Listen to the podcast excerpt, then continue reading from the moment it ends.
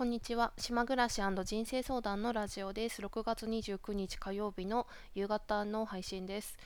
え今日から録音方法をちょっと変えてみましてポッドキャストでお聞きの方は以前よりもボリュームが大きくなっているんじゃないかと思います。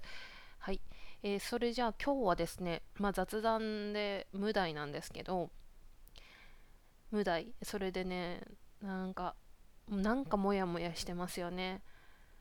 そのことを喋ろうかなと思うんですけどなんかスタンド FM で わずかにフォローしている、えー、何人かの方たちがあの更新してるとでなんか割とみんな更新するタイミングが近かったりして土日が全然なくてあの月曜日とかにこうまとめて出たりするとなんかすごく自分にとってのすごい楽しみで聞くのが。でどんな話をしていても割ともう友達と電話してるみたいな感じでちょっと嬉しいですよね。うん、で、まあ、なんで今その話をしたかっていうともう私が、まあ、聞いてるとねほんとみんないろんな人生があるよなって そそんな人生の話をしてるわけじゃないんだけどやっぱり普段の暮らしとか仕事とか悩んでることとか見ている世界とか全く違うわけだからそれがね面白いっていうか自分にとってはすごく救いになるなって思ってて私がそのまあ、最近開業しましたって オンラインで起業したって言っててでそれがまああのオンラインカウンセリングのものなんでサービスなんですけども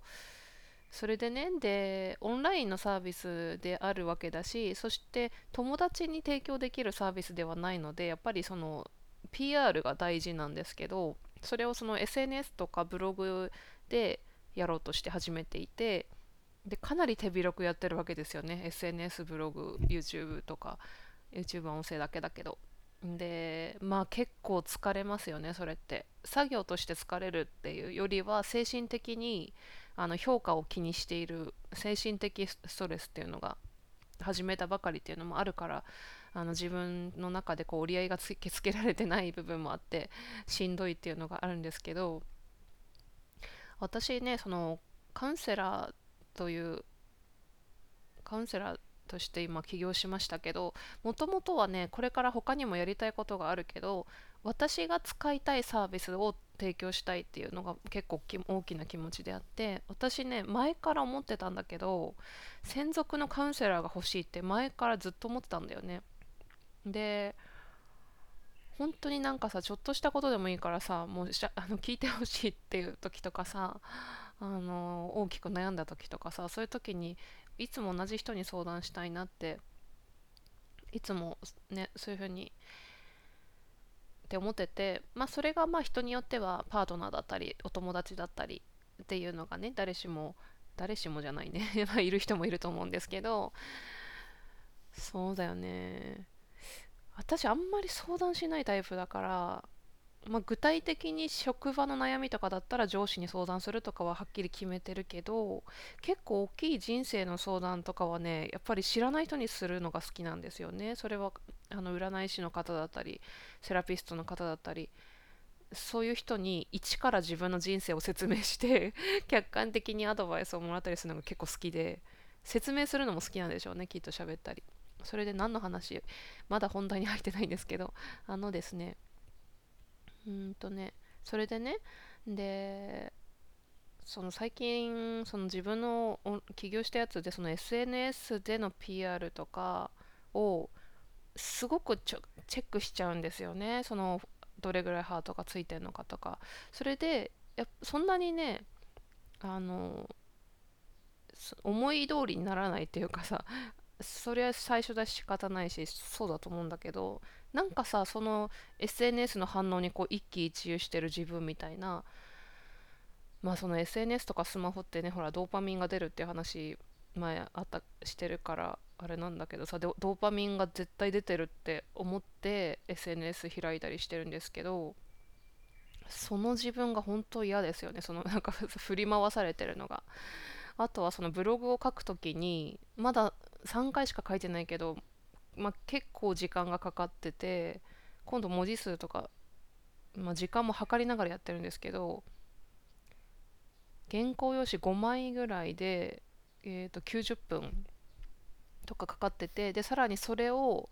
あのいろんなメディアにあの形を変えて例えばツイッターだったらそれを15文字とかにして発信するとかっていう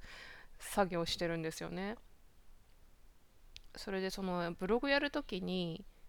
SEO 対策っていうのがあって、まあ、いかにその Google 検索で上位に来るかとかっていうのがあるんですけどでタイトルどうしようとか内容どうしようとか考えてすごく考えてやってるんだけどそれでねその文章の始まりとかも「こんにちは島暮らしのカウンセラーの何々純子です」とかってフルネームで書いてるんだけどその始まり方とかもすごい悩んでて、まあ、私多分そういう適当にできないっていう性格だからもう100%でやりたいと思っちゃうからすごく考えてやってるんだよね。で書き終わった後はものすごい感動してるんですよ毎回その3本しか書いてないけどなんだけどなんかダサいなと思って自分のことが。その SEO 対策考えてこのワードだとなんか検索で引っかかるとかでついでになら「こんにちは」とかって言ってる自分もなんかその何毎回自分で名乗ってなんかさダダサいっていうかなんか違和感あるなと思ってただ今これを言ってるのは私が自分自身に言ってるわけなのでそういうことをしてる人をそう思ってることとかでは全然なくって私がそれをやるのがなんか似合わないなって思ってるんですよね。で悩んでるんですよ。で悩んでるこういう時に専属のカウンセラーが欲しいともちょっと聞いてよとかっていう感じの人が欲しいなって思ってるんですよね。そのくせなんかアドバイスされたりすると嫌が嫌がったりするから本当に悩み相談する時は結構人を選ぶっていうのはあるんですけど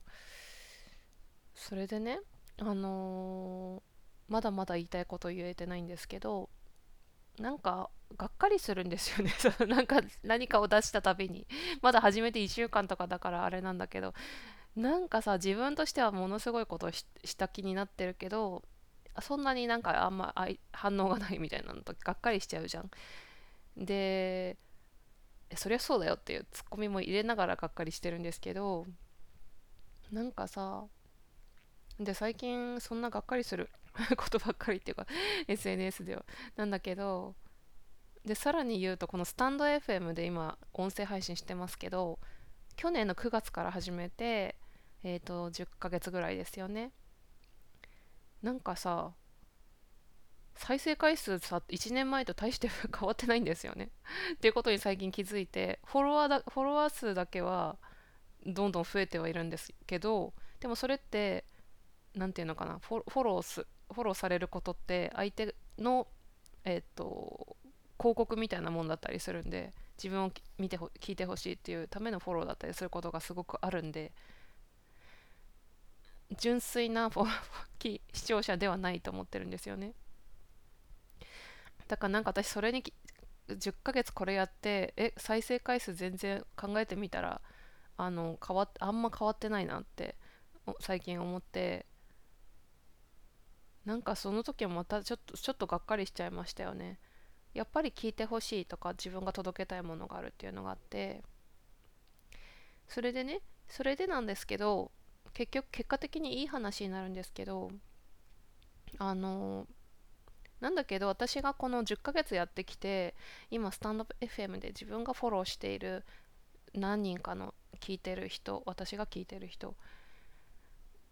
がさっき言ったように更新されると嬉しかったりなんかあったこともないし遠くにいるけど同じように人生を生きていて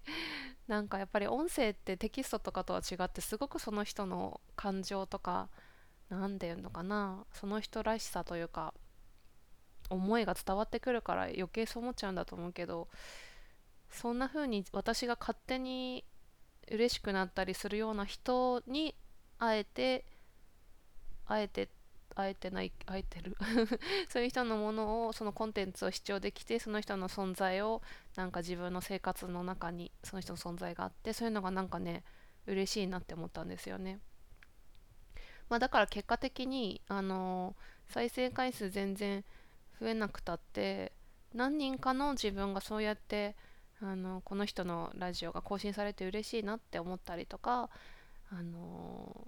メールメッセージをやり取りしたりする人が本当にわずかな数でもいたらそれって嬉しいことであってそもそもさ友達ってそそんなに増えるものじゃないから数でね。うん。だから数をなんかだったら私は何を望んで何を目標にして何を求めてたのって自分に思わず聞いちゃいますよね。うん。それでなんかだからさブログの書き方とかも、まあ、まだ結論出てないけどあのほぼ日の糸井重里さん？重里さんって名前あってましたっけ？糸井さんのあの毎日書いているエッセイにがあるんですけどほぼ日のウェブで。それ最近見つけて読んですごくいいですよね。なんか気が抜けてる感じなんだけど挨拶とかも全然ないく始まるんだけどやっぱりプロの文章であって相手にしっかり伝わるっていうかこういう文章書きたいなって思いましたね。その何ていうのかな媚びを売ったりするんではなくて。だから私は今その新しいことを始めたばっかりですごく模索してもがきながら いろんなことを気にしてやってるわけなんだけど結果的にさっき思ったのは何を書こうかとか全然リアクションがなんか思い通りにならないとかなんかまあ焦り焦りっても言うのかな思い通りになってないような気もするけどでだから何を例えばブログで書いていくかとかどういうふうに SNS を用意していくかとかどういうふうに広告出すのかとかそういうのもまあ大事っちゃ大事なんだけどやっぱりそれ以上に絶対大事なのは自分を喜ばせるっていうことなんですよね。自分が楽しくなかったら絶対に意味がないというか最終的な目標は自分が楽しくて自分が幸せでいるっていうことが人生における結構最終目標みんなそうそうだっていうふうに勝手に思いますけど自分がそれに、えーと、SNS の評価とかに惑わされてなんか勝手に 勝手に問題作って勝手に悩んでなんかそんなので本当に人生の無駄遣いっていうか してるなって本当にねここ何日かっていうか今日さっき思いました。だからまあブログの書き方とかも結局は自分が楽しくて自分が満たされててる状態だと結果は多分後からついてくるなっていうのをなんとなく思ってます。うん。ちょっと待って何分喋ったのかな。うん。あ今13分ぐらいですね。うん。なんかそんな感じのお話をしてみましたあとはなんかねものすごく評価が私気になるっていうことにすごくね最近改めて気がついてあのー、それがあんまり自分では好きじゃない一面なんですけどでもねでもで でもでもそういう風な評価が気になったりすることって結構あの長所でもあったりして、えー、まあ、それが、まあ仕事でね役に立つってこともあるんですよね。すごくこうマーケティングしてまああのやれてないんですけど あのその評価が気になるゆえに結果を出せたりとか今までやってきたわけであなんかさそういうだから自分のすごく気にするところとか嫌だなって思うけどでもそれがあるから違う、えっと、ところから見たらそれがあのプラスに作用してるっていうことも十分今まであったわけでどうしてもねそのマイナスの方に目がいってしまうんですけど。まあそれも結構大事なことだなって思いました。誰誰しもがそうですよね。なんか短所は長所ってよく言いますもんね。うんそんな感じで終わりにしたいと思います。はい。では聞いてくださってありがとうございました。この後洗濯物を干したいと思います。